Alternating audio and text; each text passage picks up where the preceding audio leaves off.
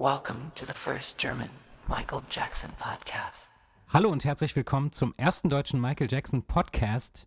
Äh, wir sind bei Folge 25, was ja mehr oder weniger eine Jubiläumsfolge sein könnte. Uns gibt es nicht seit 25 Jahren, leider, aber ähm, ja, heute haben wir uns was äh, Besonderes ausgedacht. Und ja, ich gebe aber direkt mal weiter an Tim. Und Ja. Mein Name ist übrigens Kai, das habe ich auch ganz vergessen, weil ich muss zugeben, ich bin so ein bisschen aufgeregt. Aber Tim, erzähl mal. Ja, Kai ist ein bisschen aufgeregt und das schon seit Tagen und ich bin es tatsächlich auch, denn wir haben uns das eigentlich nicht ausgedacht. Heute haben wir einen Gast und äh, den Gast haben wir uns auch nicht ausgedacht, den gibt es wirklich. Unser Gast hat eigentlich so ziemlich alle relevanten Musiker, Künstler, Politiker der letzten 30 Jahre getroffen und interviewt. Ich glaube, so kann man es sagen.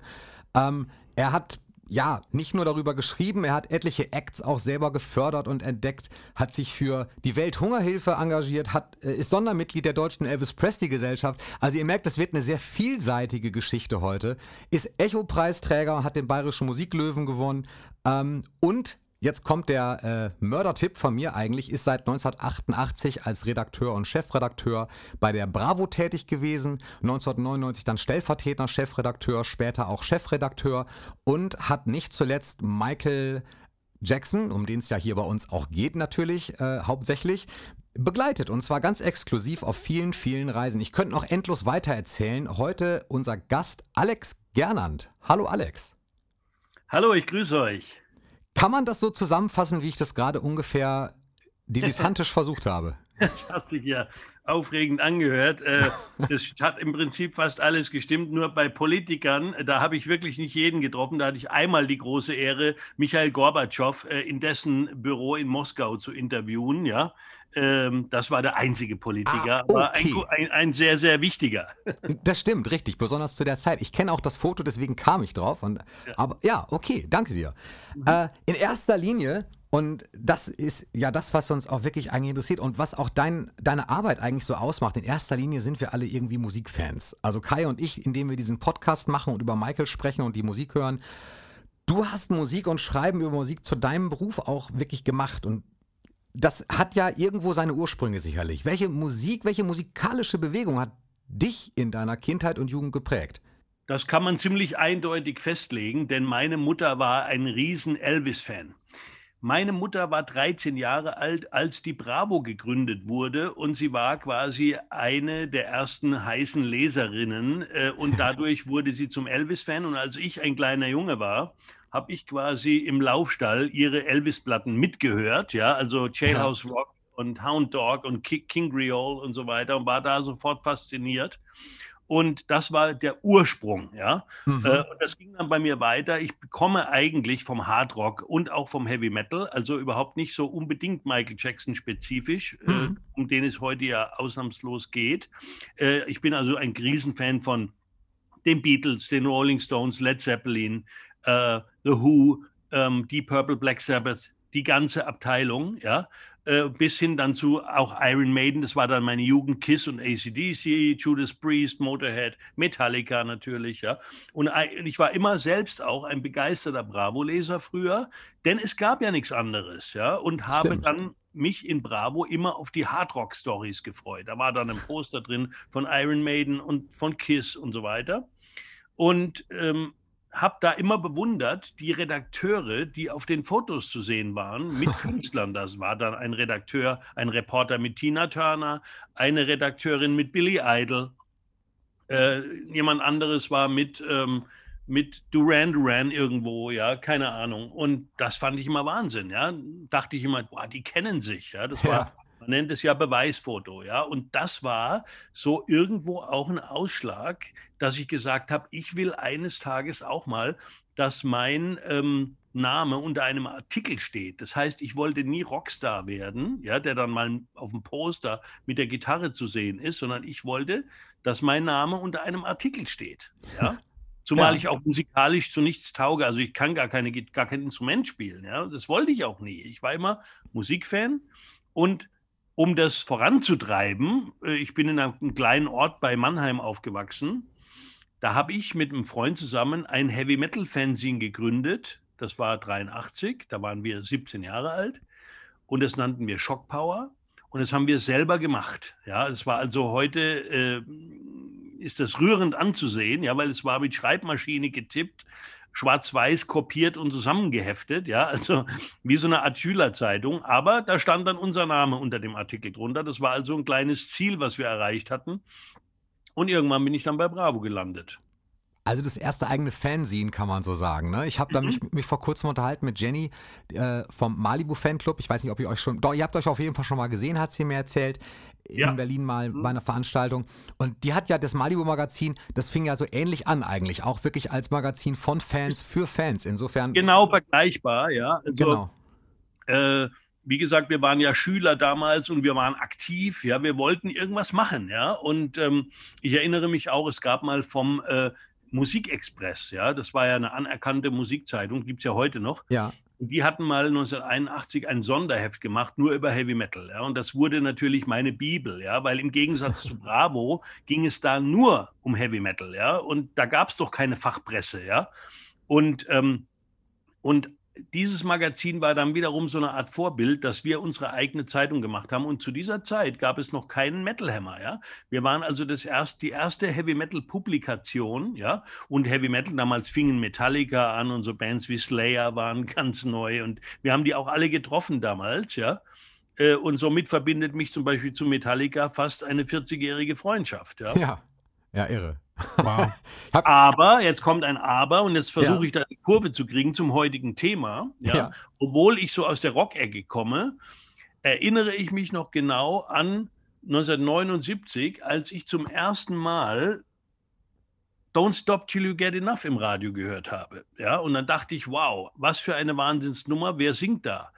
Ah, ein Sänger namens Michael Jackson. Und das war meine erste Begegnung akustisch mit dem King of Pop, ja. Und ähm, ich erinnere mich auch, als Thriller rauskam, ähm, Ende 82, ja, dann habe ich diese Platte gehabt und trotz der Hardrock-Liebe fand ich Thriller gigantisch und habe damals 38 Mal ungefähr Billie Jean, mein absolutes Lieblingslied bis heute, hintereinander durchgehört.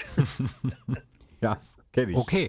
Ähm, ja, das wäre nämlich jetzt auch so das nächste gewesen, was, was, was ich quasi ähm, was mich interessiert hätte oder was uns alle interessiert hätte, äh, wann du eben auf Michael aufmerksam geworden bist. Ich glaube, ähm, du bist ja seit 1988 bei der Bravo gewesen, stimmt das so? Ja.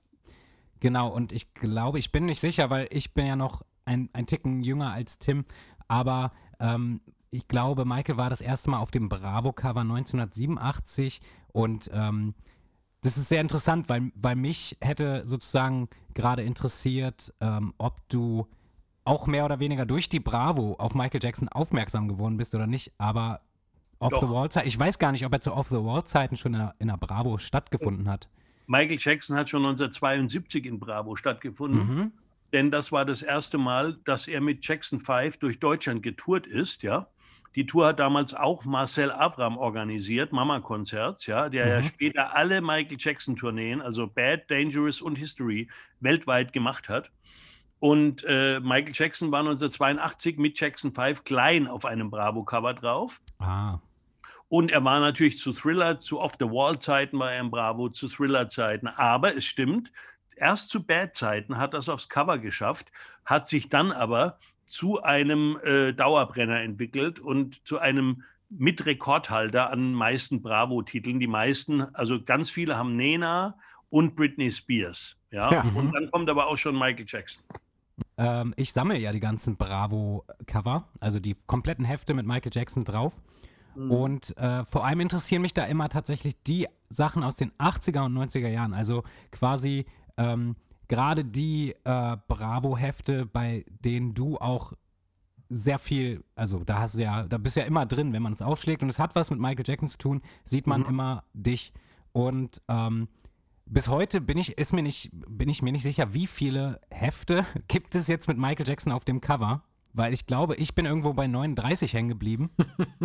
und äh, ich glaube, es gab aber noch viel mehr und zwar noch in den ähm, späteren 2000ern. Natürlich gab es auch zu seinem Todestag, äh, gab es natürlich, äh, also an dem Tag, also in der Woche, als er starb, gab es natürlich ein Bravo-Cover und die Wochen danach auch, ja. Also ähm, das ganze wir haben Jahr, da, ne? da hat er ja, äh, so traurig es klingt, Da hat er ja wieder eine Art Revival gefeiert, ja. Und viele Fans wurden sich nach seinem Tod erst bewusst, ähm, wie wertvoll dieser Künstler war. Und es gibt ja auch Beispiele wie Queen oder auch Elvis Presley, die nach ihrem Tod mehr Platten verkauft haben Mhm. wie zu Lebzeiten. Ja, also in dem Queen-Fall natürlich Freddie Mercury. Ne? Mhm. Die haben danach mehr Platten verkauft. Und so war es ja bei Michael auch. Er ist ja heute noch immer der reichste tote Prominente auf Platz 1. Ja, Ja. Ein trauriger Rekord natürlich. genau. Ich wollte es gerade sagen, ein trauriger Rekord eigentlich. Aber natürlich immer noch wahnsinnig beachtlich. Michael Jackson ist sowieso, ja, der Mann der Rekorde. Das, das kann man, kann man gar nicht auslassen. Das ist richtig. Du hast mal irgendwann in dem Interview erzählt, dass äh, du Michael das erste Mal ja nicht zur Off-the-Wall-Zeit getroffen hast, sondern das, das war ja dann deutlich später, als du dann auch bei der Bravo schon warst, meine ich. Doch, klar, auf jeden Fall warst du da bei der Bravo. Ähm, das war, war in München, ist das richtig?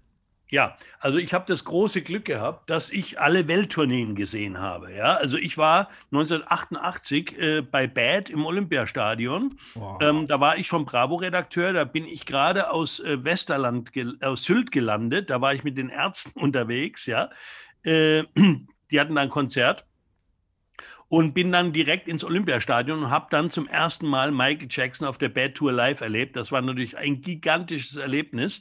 Es war aber immer schon klar, und wir haben auch bei Bravo diskutiert äh, im Vorfeld, ja, ob man mal irgendwie an ihn rankommen könnte oder ihn im Hotel treffen und so. Und da hat jeder nur gesagt, no chance, ja.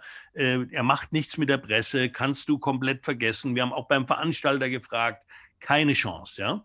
Hm. Und bei der nächsten Tour, bei Dangerous, war ich dann, äh, glaube ich, Chefreporter und da war der Welttourstart im Olympiastadion. Das äh, hat natürlich damit zu tun, dass Mama-Konzerts Marcel Abraham seinen Sitz in München hat, ja, und da hat er gesagt, so die Dangerous Tour, die starten wir am 27. Juni 92 in München. Und da war ich ganz normal zu Gast, aber schon eine kleine Steigerung. Ich hatte ein Ticket für die Aftershow-Party. Das war natürlich schon mal eine kleine Ehre irgendwo, ja. Ähm, und das war so, dass unterm Olympiastadion, neben der Olympiahalle, gibt es eine kleine Olympiahalle. Also eine Mini-Version sozusagen. Und äh, da fand das statt. Ich bin also direkt nach dem Konzert, sobald es aus war, in diese kleine Olympiahalle gegangen und am Eingang musste man die Eintrittskarte abgeben und dann bin ich rein und habe nicht schlecht gestaunt, dass die quasi so ein Mini-Oktoberfest in der Halle aufgebaut hatten.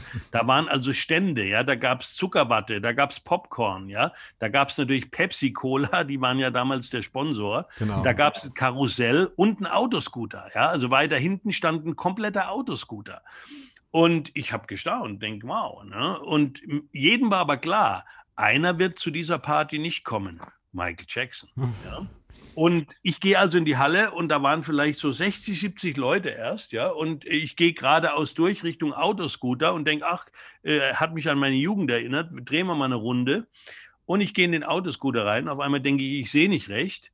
Da saß Michael Jackson in einem Autoscooter und hat einen kleinen Jungen nebendran, mit dem er gefahren ist. Und wir haben uns auch angestoßen ja, und äh, gelacht. Und es gibt sogar ein Paparazzi-Foto von dem Event. ja. Und dieser Junge war, war Albert von Turn und Taxis, Genau, der, ja. der Sohn von Gloria von Turn und Taxis. Ähm, die waren befreundet damals. Und als die Fahrt zu Ende war, lief er an mir vorbei. Und ich sage, oh Michael, you're here. That's great. Mehr, ich habe mich also nicht vorgestellt. Ich habe auch nicht gesagt, ich bin der Reporter von der Bravo. Ja, ich, hab, ich war so perplex, ja, dass der da ist. Ja, da sagte ich, it's great that you're here. Oh, thank you so much. Ja, und, und war weg. Und dann hat man ihn nie wieder gesehen. Also der ist dann sofort, als sich die Halle gefüllt hat, ja, war er schon wieder weg. Er hat also nur ein paar Minuten, aber in diesen paar Minuten habe ich ihn quasi getroffen und zum ersten Mal drei Worte gewechselt, ja. Und das war unglaublich, ja. Ähm, und äh, ja, das war so ein kleiner Beginn sozusagen. Ein richtiges Ja. Treffen fand dann aber auch erst etwa ein Jahr später dann wieder statt. Ja, Wie kam es dazu?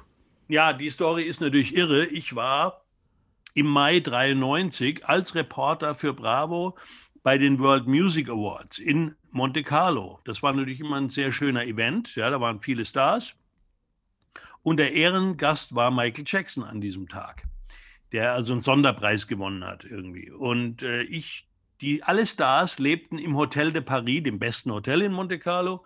Und wir hatten das große Glück, da auch wohnen zu dürfen. Das waren natürlich noch die 90er Jahre, da ging noch was.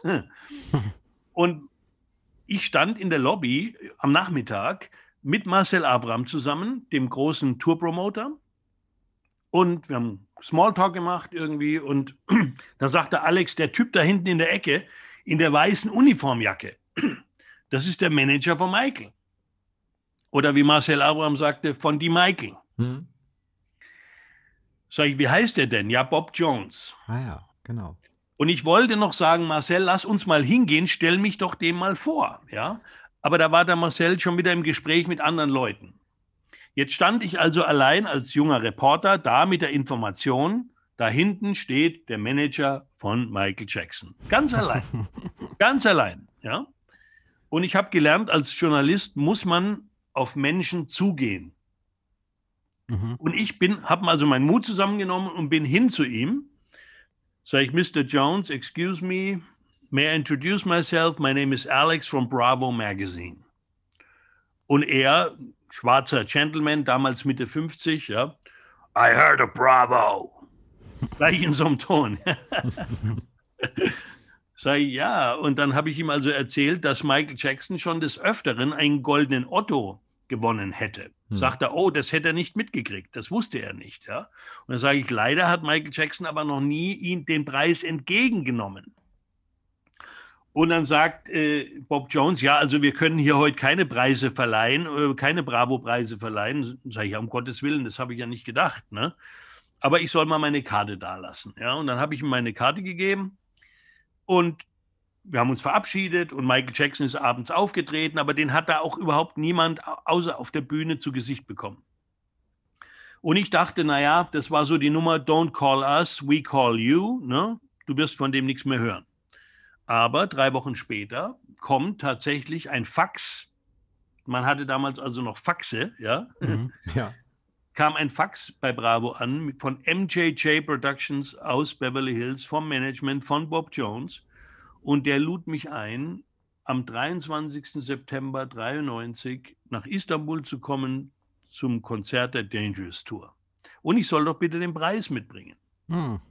Und ich dachte, ich lese nicht recht. Ja, und habe aber niemand davon erzählt, weil das war so abstrus quasi, dass man da Michael Jackson trifft. Die hätten mich wahrscheinlich für größenwahnsinnig verkauft, die Kollegen. Ja, ich habe also niemand was gesagt davon und bin dann mit meinem Fotografen äh, Frederik Gabowitsch, der Unvergessene, mit dem bin ich und einer Gewinnerin Karina, denn der Goldene Otto, der durfte ja immer von einer Bravo-Leserin, einem Bravo-Leser überreicht werden, mhm. ein Fan, ja.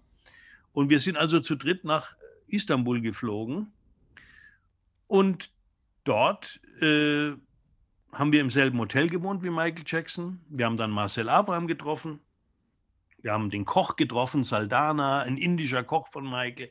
Wir haben Tänzer getroffen, Musiker getroffen. Alle waren zu sehen, außer Michael natürlich. Ne? Und am Tag des Konzertes sind wir dann hingefahren zum Inönü-Stadion im Konvoi mit Michael. Der war also vorne in einem Van, wir waren weiter hinten in einem Van. Das waren bestimmt so sechs, sieben Autos. Da war ja die Band noch dabei auch. Ne? Und wir waren im Backstage-Bereich und mein Fotograf durfte also und dann hieß es so, jetzt machen wir die Goldotto-Überreichung. Und ich dachte, ich glaube es ja immer noch nicht. Ja? und dann wurden wir in den kleinen Raum, die Gewinnerin und ich, in einen kleinen Raum geführt. Der war vollgestopft mit Fotoequipment, also mit Blitzanlage und so. Man konnte sich kaum bewegen. Da sind wir rein. Ich hatte den goldenen Otto in der Hand. Und Michaels Fotograf, äh, Sam Emerson, ja. war der Tourfotograf. Der hat dieses Foto gemacht. Also mein Fotograf, der Gabowitsch, durfte nur das Konzert fotografieren aber nicht Michael persönlich, leider. Mhm. Ja. Und auf einmal geht die Tür auf und dann kommt einer rein mit schwarzer Uniformhose, mit goldenen Streifen, ein orangefarbenes Hemd über die Hose, die Haare offen und es war Michael Jackson. Und ich dachte, ich muss erstarren, ja, weil an den kam ja überhaupt niemand ran, ja. Und dann hat er sich so unter der Blitzanlage durchgebückt in die Location rein. Und dann sagte Bob Jones, Alex, you can go up to him now. dann bin ich hin und habe gesagt, Michael, my name is Alex from Bravo. Oh, nice to meet you. Ja. Äh, und sage ich, äh, Michael, herzlichen Glückwunsch, du hast den goldenen Bravo Otto gewonnen, von 100.000 Lesern gewählt als bester Sänger des Jahres. Wow, that's beautiful, thank you so much und so, ja. Warum ist es ein kleiner Indianer, fragte mich. Ne, dann habe ich ihm erklärt, dass es mal diese Serie Winnetou in Deutschland gab mit dem Indianer. Mhm. Die war so populär in den Mitte der 60er Jahre und da wurde der Bravo Otto zu einer Indianer-Trophäe. Und die ist ja nun wirklich niedlich, ja, das ist ja ein total netter Preis, ja. Und den hat er geliebt. Und dann sage ich, Michael, would you kiss the statue for the auto, for the photo? Und äh, dann hat er tatsächlich den, den, äh, den Indianer so geküsst fürs Bild, ja, also ganz professionell. Und dann sage ich, und hier ist Karina, sie hat dich gewählt, sie hat gewonnen, dich hier zu treffen. Ne? Dann hat er die umarmt, in den Arm genommen, sich bedankt, Foto gemacht und nach ungefähr drei, dreieinhalb Minuten war der Zauber vorbei und er sagte, I gotta go now, Mhm. weil er auf die Bühne musste. Ja? Und dann war er weg. Und ich dachte, das ist unglaublich. Ja, jetzt haben wir Michael Jackson getroffen. Ja, und ich hatte davor schon Paul McCartney und Tina Turner getroffen und Phil Collins und so. Ja, also ich hatte schon mit einigen Großen zu tun. Aber ich dachte so, jetzt kann ich theoretisch in Rente gehen, weil das war der King of Pop. Ja, Madonna, Ja. Madonna, Madonna hatte ich auch getroffen. Ja. Aber Ja. einer und King of Pop. Und Karina, die Gewinnerin, mit der ich heute noch ab und zu in Kontakt bin, auch über Facebook und so, ähm, die war ganz cool. Mhm. Und ähm, ich sage, Karina, das war gerade Michael Jackson. Ja, ja, ja, ja, ja, ja. Und so. Ne? Dachte ich, okay, okay, ja, also wow, ne? Und dann sind wir ins Konzert raus, ja, und da war eine, so ein, in der Mitte der, äh, vor der Bühne war, wo der Soundtechniker steht, da war so eine VIP-Area. Und vor uns saß niemand Geringeres als Michaels Mutter Catherine. Die saß direkt vor uns, ja. Und auf einmal ertönte das Intro und dann das Video und Brace Yourself und auf einmal schoss Michael Jackson aus dem Bühnenboden auf die Bühne und 60.000 in dem Stadion haben also losgeschrien. Ja. Und genau in dem Moment hat dann Karina einen kleinen Weinkrampf bekommen. Weil in dem Moment wurde ihr bewusst, Ja. dass der Mann, wegen dem hier jetzt gerade alle schreien, dass sie gerade als einzige neben ihm gestanden ist, backstage. Ne? Ja. Und hat sich quasi die ganze Spannung entladen, ja. Und ähm, das war also Wahnsinn, ja. Und äh, da wurde ihr erst bewusst, was das gerade war. Ja, unglaublich. Mhm. Ich könnte ewig zuhören. Ja. Ähm, ich glaube auch, dass äh, mit Carina das Bild, ich glaube, das habe ich heute auch gesehen, weil ich habe mir ja heute auch noch ein paar Bravos angeschaut. Ähm, und es ist ja wirklich so, egal welche Bravo man in die Hand nimmt, äh, wenn Michael Jackson auf dem Titel war, äh, warst du eigentlich auch äh, zu sehen. Da gab es zum Beispiel jetzt den ähm, Videodreh von They Don't Care About Us, was so ein sehr gutes Beispiel ist. Mhm. Ähm, das war, wann war das? 1995, glaube ich. 96 96. Und, Februar. und ähm, wann fand denn aber, also es, es gab ja, es gab ja so viele Treffen. Ich kann das jetzt, also ich weiß die Zahl jetzt nicht, aber 16. 16 Treffen. Okay, Mhm. ähm, und das letzte Treffen war welches? Das letzte Mhm. Treffen war, hätte, hä- also es war de facto in Cannes, 97 im Mai, als er seinen Film Ghosts, Ghosts. vorgestellt hat. Ja. Und die Treffen waren ja generell immer so. Das war, also ich war ja beim, beim Scream-Videodreh 95 in Los Mhm. Angeles, dann beim Stranger in Moskau Videodreh, dann waren wir bei Wetten Das zusammen, dann waren wir bei Konzerten der History Tour in, in Prag natürlich, dann in äh, Bu- Bukarest und in Tunis, ja. Und ähm, da hatte ich immer die Bravos mit, in dem die letzte Michael Jackson Story drin war. Und er hat mich immer gebeten, ihm zu übersetzen, was ich geschrieben hatte. Ja? Mhm. Und ähm, dann habe ich ihm das also auf Englisch übersetzt. Und ich erinnere mich an ein Ding, da stand dann, da ging es um ein Konzert, ich glaube, es war Amsterdam. Und äh, dann habe ich, ich, and the show in Amsterdam was sensational. Und dann sagt er, you really wrote that? Das hast du wirklich geschrieben? Ich dachte, ich höre nicht recht. Ja, sag ich, Michael, yeah, the show was great, was fantastic. Ja, äh, wow, thank you so much und so. Ja, und das war so ungekünstelt. Ja, der hat sich da wirklich gefreut, dass jemand die Show sensationell fand. Ja, und äh, das hat mich also total erstaunt, ja, weil normal ein Künstler von dem Status müsste ja eigentlich klar war meine Show sensationell, was denn sonst? Ja, ich kann doch gar nichts anderes, ja. Mhm. Äh, und da war er also so bescheiden und das hat mich so äh, äh, gerührt eigentlich auch, ja. Ähm, und das hat, das halt auch so eine Seite, die die Menschen so nicht mitkriegen, ja. Und ähm, eine ganz wichtige Seite auch, ja. Äh, und die ja eigentlich auch seine wahre Größe auch zeigt. Mhm. Ja. Nach, nach außen hin ähm, wirkte das für mich immer in den Bravos tatsächlich auch so, als sei da auch, also sei das auch eine Art Freundschaft zwischen euch gewesen und ähm, naja, das Nein, ist ja ein großes ja, Wort, ne? Ja, natürlich ist es ein großes Wort, aber es, es wirkte halt so, ich meine, Michael Jackson ist ja immer wieder oder hat sich immer wieder von euch be begleiten lassen, ja, von eurem Team. Das ähm, wollte ich, wollte ich gerade sagen, mhm. dass äh, quasi durch diese Übersetzungen auch hat er ja gemerkt, ja, dass wir kein Gossip schreiben, ja, dass wir nichts erfinden irgendwie, ja, und mhm. das hat unser Vertrauensverhältnis natürlich unterstützt und gefördert, ja. Und ich sage immer, also wenn jemand sagt, Gernand war ein Freund von Michael Jackson oder so, da werde ich eigentlich sauer, weil das darf man gar nicht sagen, sowas, ja. Ich sage, wir hatten ein freundschaftliches, vertrauensvolles Verhältnis. Mhm. Ja? Er kannte mich, ja. Wenn ich irgendwo hinkam, hat er mir zugewunken, hey Alex und so, das ist ja schon mal Wahnsinn, ja. ja. Äh, und äh, wir haben miteinander gesprochen, ja, und auch uns umarmt bei der Begrüßung und so weiter, ja. Er hatte nicht einmal einen Mundschutz an, ja. Mhm. Äh, viele, es gibt ja viele Fotos von ihm aus der Zeit, als Mundschutz noch keine Pflicht war, ja. er aber trotzdem Mundschutz getragen hat, ja. Ähm, aus, und zwar nicht aus Grund, äh, aus Angst vor Viren, die musste man damals noch nicht so sehr haben, mhm. sondern natürlich aus Selbstschutz, ja, weil er wusste, wenn er jetzt aus dem Hotel rausgeht, ja, wenn er jetzt aus dem Auto steigt, stehen da 30, 40, 50 Fotografen, die nur seine Nase abschießen wollen, ja, ja. die ihn abschießen wollen.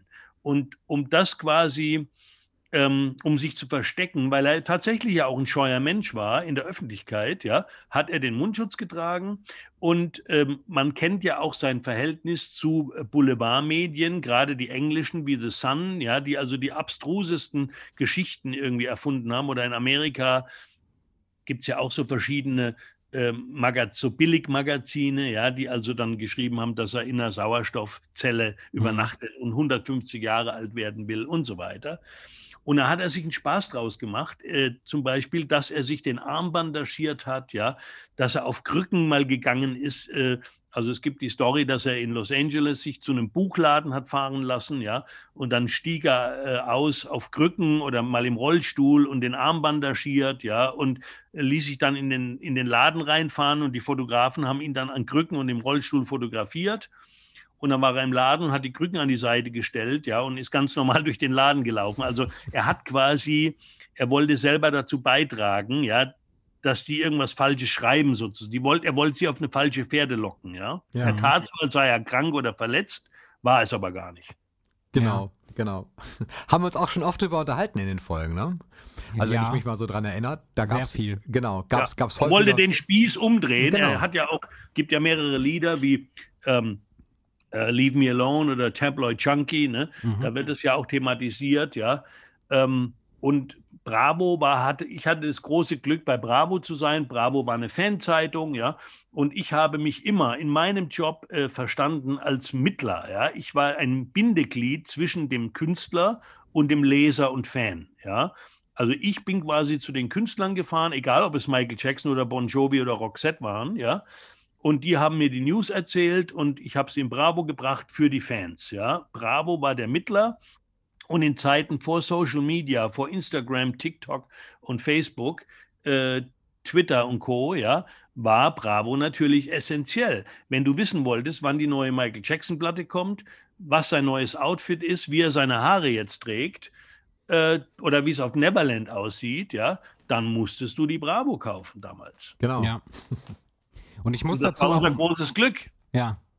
Äh, ich, ich muss dazu auch mal sagen, ähm, von mir auf jeden Fall, ich möchte mich dafür einmal bedanken, weil meine Kindheit war halt wirklich so sehr geprägt von der Bravo und auch die ganzen Berichte über Michael Jackson und ich habe das damals halt schon immer, da war immer dieser Unterschied, die Bravo, die war immer sehr pro Michael Jackson Ja. und alles andere nicht. Äh, also nicht alles natürlich, aber wirklich, man kann schon sagen, der Großteil.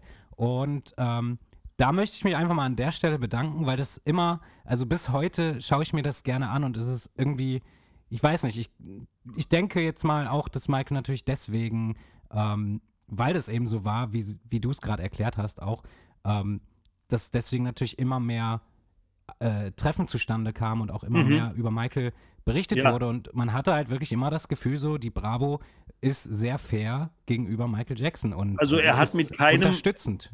Man darf wirklich sagen, er hat mit keinem anderen Medium weltweit so intensiv zusammengearbeitet wie mit Bravo. Ja, Ja. man muss natürlich dazu sagen, Bravo war natürlich Deutschland. Deutschland war ein ganz wichtiger und großer Plattenmarkt für Michael. Ja, also wären Mhm. wir jetzt in Belgien gewesen oder in Liechtenstein, ja, dann hätten wir diese Chance sicher nicht gehabt. Aber wir waren halt als deutsches Magazin und eben auch als Magazin, was was halt ur, äh, ewig schon gab irgendwie und renommiert war und halt auf sechs Millionen Leser pro Woche zurückgreifen konnte, ja. Da hatten wir das Privileg und was meine persönlichen Stories mit Michael angeht, bin ich immer so ein bisschen zwiegespalten. Auf der einen Seite bin ich natürlich auch stolz, äh, dass ich ihn so oft exklusiv treffen konnte, ja, und das waren ja Stories, also äh, Scream Cover, du hast zu, die ersten Fotos zu Scream gab es nur in Bravo, ja? Stimmt, ich erinnere Mhm. mich. Äh, da lief das Video noch nicht mal, ja. Und ich habe ich hab damals Bob Jones wirklich bekniet. Sag ich, bitte schicken Sie mir die Bilder bald, ja. Weil auch da war wieder ein Set-Fotograf am Start in Hollywood. Ich flog also äh, von Hollywood wieder nach München zurück, ohne Fotos. Ich hatte nur meine Story im Kopf, ja, meine Aufzeichnungen und hatte keine Fotos. Und sage, Mr. Jones, die Bilder brauchen wir, bevor das Video läuft. Sonst ist es ja witzlos, ne? Mhm. Don't worry, we take care of it und so, ne? Okay, ne? Und ich dachte, um Gottes Willen, wir haben, wir haben ja den Druckvorlauf und, und, und. Ne? Ja. Und tatsächlich, in letzter Sekunde kamen die Bilder und es waren fünf Dias, großformatige Dias, ja. Das ist nicht viel. Ähm, also wie wir zum Beispiel mit dem eigenen Fotografen wieder mit, mit Frederik Gabowitsch äh, bei They Don't Care About Us waren in Rio und Salvador da Bahia, da haben wir 500 Dias geschossen. Ne? Aber von dem Scream-Video gab es also fünf Bilder insgesamt. Und mir war doch klar, wenn Michael Jackson sein Comeback-Video dreht, dann muss der doch aufs Cover. Ja? Und jetzt gab es folgendes Problem. Das Titelmotiv, wo er also alleine zu sehen war, Halbfigur, da hat er A zur Seite geschaut und ganz ernst geguckt, ja, weil er wollte sich ja mit Scream ein neues Image geben, so ein bisschen tougher, ein bisschen aggressiver, ein bisschen ernster, ja. Mhm. Ähm, Stop pressuring me, make me wanna scream und so weiter. Mhm. Und dann bin ich zum Chefredakteur hin und sage, Herr Büchelmeier, das ist unser Covermotiv. Und da sagt er, das geht, geht nicht, das geht nicht. Michael Jackson schaut ernst, er schaut nicht in die Kamera und er hat nicht dieses Kauf mich lächeln, ja, was ein Bravo Coverstar braucht, ja. Wenn du am Kiosk bist mit dem Magazin, muss ich es anstrahlen und sagen, kauf mich bitte, ja. Sag ich, aber Herr Büchelmeier, ich habe ihn also wirklich beknien müssen. Sag ich, das ist Michael Jackson. Das ist das weltexklusiv einzige Foto, was es gibt, ja. Und wir haben bestimmt eine Viertelstunde hin und her diskutiert und ich habe mich Gott sei Dank durchgesetzt und es wurde ein Cover und es hat sich auch super verkauft, ja, Mhm. weil es halt dann doch Michael Jackson super exklusiv war. Und nochmal on top, das Video ist ja in Chrom schwarz-weiß gehalten. Mhm. Und wir hatten als einzige Farbfotos. Farbfotos, ja. ja, ist schon, schon krass. Ich habe diese Bravo tatsächlich auch zum Erscheinungstag gekauft. Ich erinnere mich dran. 95 im Mai. Ja, 95 im Mai. Da ist so einiges erschienen. Da war, glaube ich, auch noch. Äh, da war auch, glaube ich, das. War da nicht auch eine Ghost Story? Ich meine, das, ich habe die sogar stellenweise draufgeschrieben jetzt auf meine, auf meine alten Ausgaben. Äh, 95 war Ghosts noch nicht. nee, sie, ah, Nee, Entschuldigung, sieb, Ghost 97. war ein Jahr 97. später. Ja, ja. 97, ja, 97 genau. glaube ich. Genau, die Story waren Ja, ja. 97. Wenn ihr euch getroffen habt, dann waren diese ganzen, ähm, ja, ihr hattet ja ganz verschiedene Erlebnisse. Ich denke zum einen, so wie auf Tour, dass man ihn vielleicht kurz treffen konnte. Beim Videodreh hat man ihn so ein bisschen länger sehen können oder konntest du Michael halt ein Stückchen länger sehen. Wie hast du Michael bei der Arbeit erlebt? Wie war das beim Dreh? Gab es da, also man kennt den This Is It-Film natürlich jetzt so im Nachhinein und hat gesehen, wie er arbeitet und bei YouTube gibt es mhm. für Fans natürlich auch zu sehen, stellenweise Dangerous mhm. Tourproben. Man erlebt Michael immer als sehr, ja, du hast gerade gesagt, ähm, bescheiden. Ich weiß nicht, ob du das Wort ge genau ja. gewählt hast, aber als du gesagt hattest, ja, er hat sich so gefreut, wie über ihn berichtet wird durch euch, ähm, nämlich durch mhm. diese Wertschätzung, die er da erfährt, die er ja gar nicht immer gewohnt war, aber trotzdem bei all dem Megastar-Sein ähm, war er ja auch immer Mensch. Wie, wie läuft so ein Video ab? Wie kann man sich das vorstellen? Trägt Michael da viel zur Produktion bei? Wie geht er mit seinem Team um? Wie hast du das erlebt? Also Michael Jackson war ja ein absoluter Perfektionist. Er hat alle Ideen selber entwickelt, ja, die Choreografie. Er hat die Bühnenoutfits mitbestimmt, er hat die Videostories mitbestimmt, ja, und er hat dann dafür gesorgt, dass er die besten Leute hat, die mit ihm seine Vision umsetzen. Die besten Produzenten, die besten Videoregisseure wie Steven Spielberg oder Martin Scorsese oder John Singleton, ja, mhm. der hat gemacht Remember the Time, dieses Ausnahmevideo mit Eddie Murphy und Iman und Magic Johnson, ja, Ägypten-Style, ja, genau. Pharao-Style, ja. ja. äh, die Goldstaub-Nummer, äh, äh ja, also das war alles Michaels Idee und äh, er hatte große Pläne und wollte die besten Leute haben, es um die besten Tänzer auch, ja. Und das sieht man auch sehr schön in uh, This Is It, ja, wo er ja doppelt so alt ist. Er war damals 50, mhm. ja, die Leute waren, die Tänzer waren 25 irgendwie und er zeigt ihnen, wie es geht, ja. Und sie sind voller Ehrfurcht, ja, und zu Recht ja auch. Ne? Und äh, das war also immer faszinierend. Und die Treffen waren in der Tat, unsere Treffen waren ganz verschieden. Also ich war mal mit ihm in einem Waisenhaus in Bukarest, ja äh, als ich sah, wie er auf dem Boden sitzt und mit, mit, mit, mit Waisenkindern quasi sich eine Stunde lang befasst, ja, mit Spielzeug, mit Süßigkeiten irgendwie, ja. Äh, und, und dann einen Scheck von 50.000 Dollar irgendwie dem Heim übergeben hat, ja. Und mein Fotograf und ich waren die einzigen, die mit rein durften und draußen standen 50, 60, 70 Fotografen, ja. Das war natürlich ein Privileg. Ja, wir waren bei Wetten das vor der Show Backstage in Duisburg, ja, und haben ihm den Goldotto überreicht. Ja, war auch wieder eine Gewinnerin dabei, die auch ihr Foto bekommen hat und so. Ja, und äh, am Schluss habe ich dann immer noch das Reporterfoto machen lassen mit ihm. Ja, und ähm, der Fotograf drückte einmal drauf. Und dann war Michael ganz aufgeregt. I gotta go, I gotta go, this is live TV und so. Ja. dann habe ich ihn festgehalten habe ich ihn festgehalten und habe gesagt, Michael, one more picture, please und so, ne? Okay, okay und so, ja. Weil ne, im Falle des eine Bild nichts wird, hast du noch ein zweites Motiv irgendwie. Also es war spektakulär. Dann hat er den Goldotto stehen lassen, ja. Der hat an dem Goldotto im Fotostudio, also in der Halle bei Wetten das stehen lassen. Und es war das Beste, was uns passieren konnte. Ja? er war so aufgeregt. Es war ja ein Riesenauftritt. Er hatte 17 Millionen Zuschauer, da, damals mit Earth Song und Dangerous. Mhm. Und wir haben wieder im selben Hotel gewohnt wie er, nämlich in Köln im Hyatt Hotel. Mhm. Und wir waren ja mit den Managern auch nach der Show und so weiter. Ne? Und die haben dann gesagt, äh, kommt doch bitte hoch in die Präsidentensuite. Ja, da kriegt Michael jetzt äh, gesammelte Gold- und Platinplatten für Deutschland, Österreich, Schweiz, ja, denn Michael war ja nicht besonders oft hier und da haben die also so eine Sammelübergabe gemacht, ja, also an der Wand hingen äh, von, von, von Thriller, von Bad, von Dangerous, von History hingen Platten, ja, äh, und die wurden ihm quasi alle überreicht sozusagen, die Multiplatin-Versionen. Mhm. Und ich hatte natürlich mir den Goldotto nochmal geschnappt und hatte den dabei. Und dann habe ich zum Manager ge einfach gesagt, ja, wir müssen ihm auch den goldenen Otto noch überreichen danach. Okay, no problem und so, ja.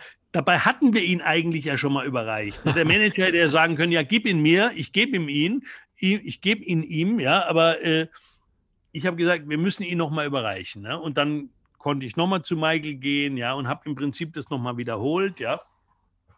Und er hat sich noch mal genauso gefreut wie kurz zuvor. Ich habe äh, vorhin in der Bravo habe ich noch was gesehen. Ähm, da warst du, Alex, bei dem Dreh zu dem History Teaser, kann man sagen. Ich glaube, das hieß History Teaser. Ja, ähm, Budapest.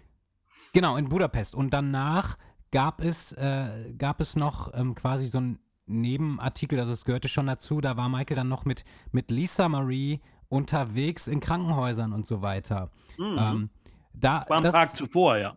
Oder am Tag zuvor. Ähm, Mhm.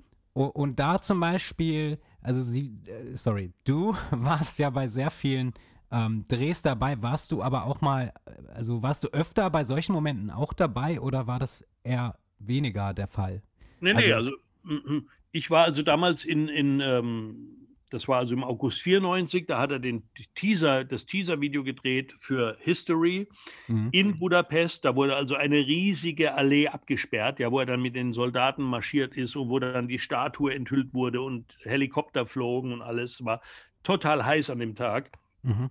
Und wir haben uns dann, wir durften dann zu ihm in einem Van, äh, das war also ein Van von seinem Hotel, Kempinski Corvinus, äh, die hatten einen Van gestellt, das war dann auch seine Garderobe, da war auch Aircondition an, ja, und da war also dann auch so ein, so ein Lunchpaket, ja, und da hat er sich eine Birne genommen und hat eine Birne gegessen und wir haben mit ihm geredet und er war auch noch nicht in, seinem, in seiner Soldatenuniform, ja, ähm, und ähm, dann hat er ja oft verbunden, äh, seine Aktionen mit Charity. Ja? Das heißt, da gab es ein Kinderkrankenhaus in Budapest Mhm. Und da ist er hingegangen mit Lisa Marie. Da wurde also auch die Straße abgesperrt. Ja? Da waren auch Fans dann gestanden ja? und wir waren dann wieder mit drin. Und wir durften mit in das Krankenhaus und ich habe sogar geholfen. Da war ein riesen Truck von Toys R Us, von der Spielzeugfirma. Mhm. Und da hat er also für Zehntausende Dollar Spielzeug gekauft. Und ich habe ge geholfen, das Spielzeug ins Krankenhaus zu tragen. Und er ging dann mit Lisa Marie von Bett zu Bett und hat die kranken Kinder beschenkt mit dem Spielzeug. Und die Kinder waren ja Ungarn, die konnten also kein Englisch. Er konnte kein Ungarisch logischerweise. Und man hat aber gesehen, wie er versucht, mit denen zu kommunizieren irgendwie, ja. Mhm. Und man hat da wirklich gemerkt, dass es auch von Herzen kommt, ja. Und Lisa Marie war dabei, ja. Und das war natürlich eine tolle Geschichte auch, ja. Und ähm, er war da nicht irgendwie fünf oder zehn Minuten drin, Foto, Foto, tschüss, ja, sondern er hat sich da richtig gekümmert, ja. Und das waren dann anderthalb Stunden am Schluss, ja. Hm. Und das Problem war, dass ähm, zwar die Bravo drüber berichtet hat und alle Michael Jackson-Fans wussten das, dass er da Gutes getan hat und sich um die Kinder gekümmert hat, aber die normale Presse eben nicht. Ja. Und Michael wollte nie, da gab es mal die Idee, ja Michael, du musst doch mal PR machen irgendwie, ne? Du hast hier ein Kinderkrankenhaus gebaut in, in, ähm, in ähm, Bosnien-Herzegowina oder so, ja, und du hast hier, und da hast einem Jungen eine Lebertransplantation, eine lebensrettende für 100.000 Dollar bezahlt und so, ja. Das wussten die Leute alle nicht. Und da sagt er, und du bist hier im Kinderkrankenhaus und hast hier den Scheck gespendet und so, ne?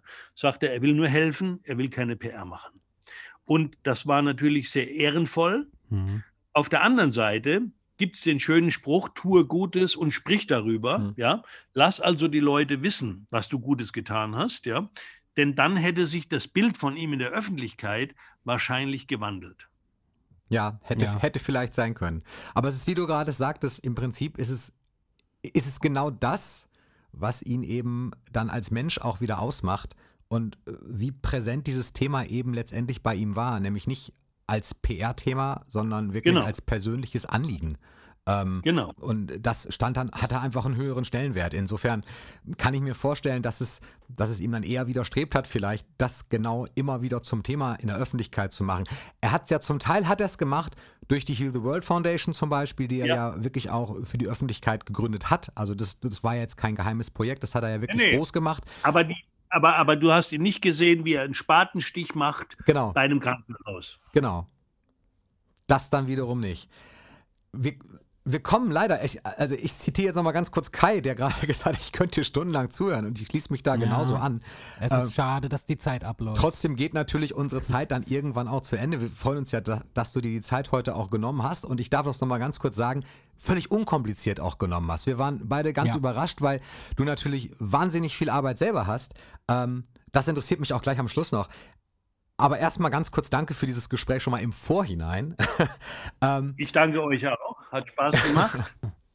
Dankeschön. Du äh, hast aber noch eine Frage, habe ich tatsächlich noch. Und zwar, ähm, trägst du heute, nicht zuletzt gerade in dieser Folge jetzt gerade, Michaels Botschaft immer wieder nach außen. Man sieht das zum Teil in Musikdokumentationen, in Dokus über Michael. Auch wenn das Thema mal einfach medial eben äh, gerade einen Stellenwert hat, bist du dabei. Was sollte jeder deiner Meinung nach über den Künstler und Menschen Michael wissen, was vielleicht nicht so oft über ihn berichtet wurde oder, oder geschrieben wurde? Ein bisschen hast mhm. du ja auch gerade schon gesagt. Letztendlich, die ganze Charity-Arbeit, die stattgefunden hat, ist sicherlich ein Punkt davon.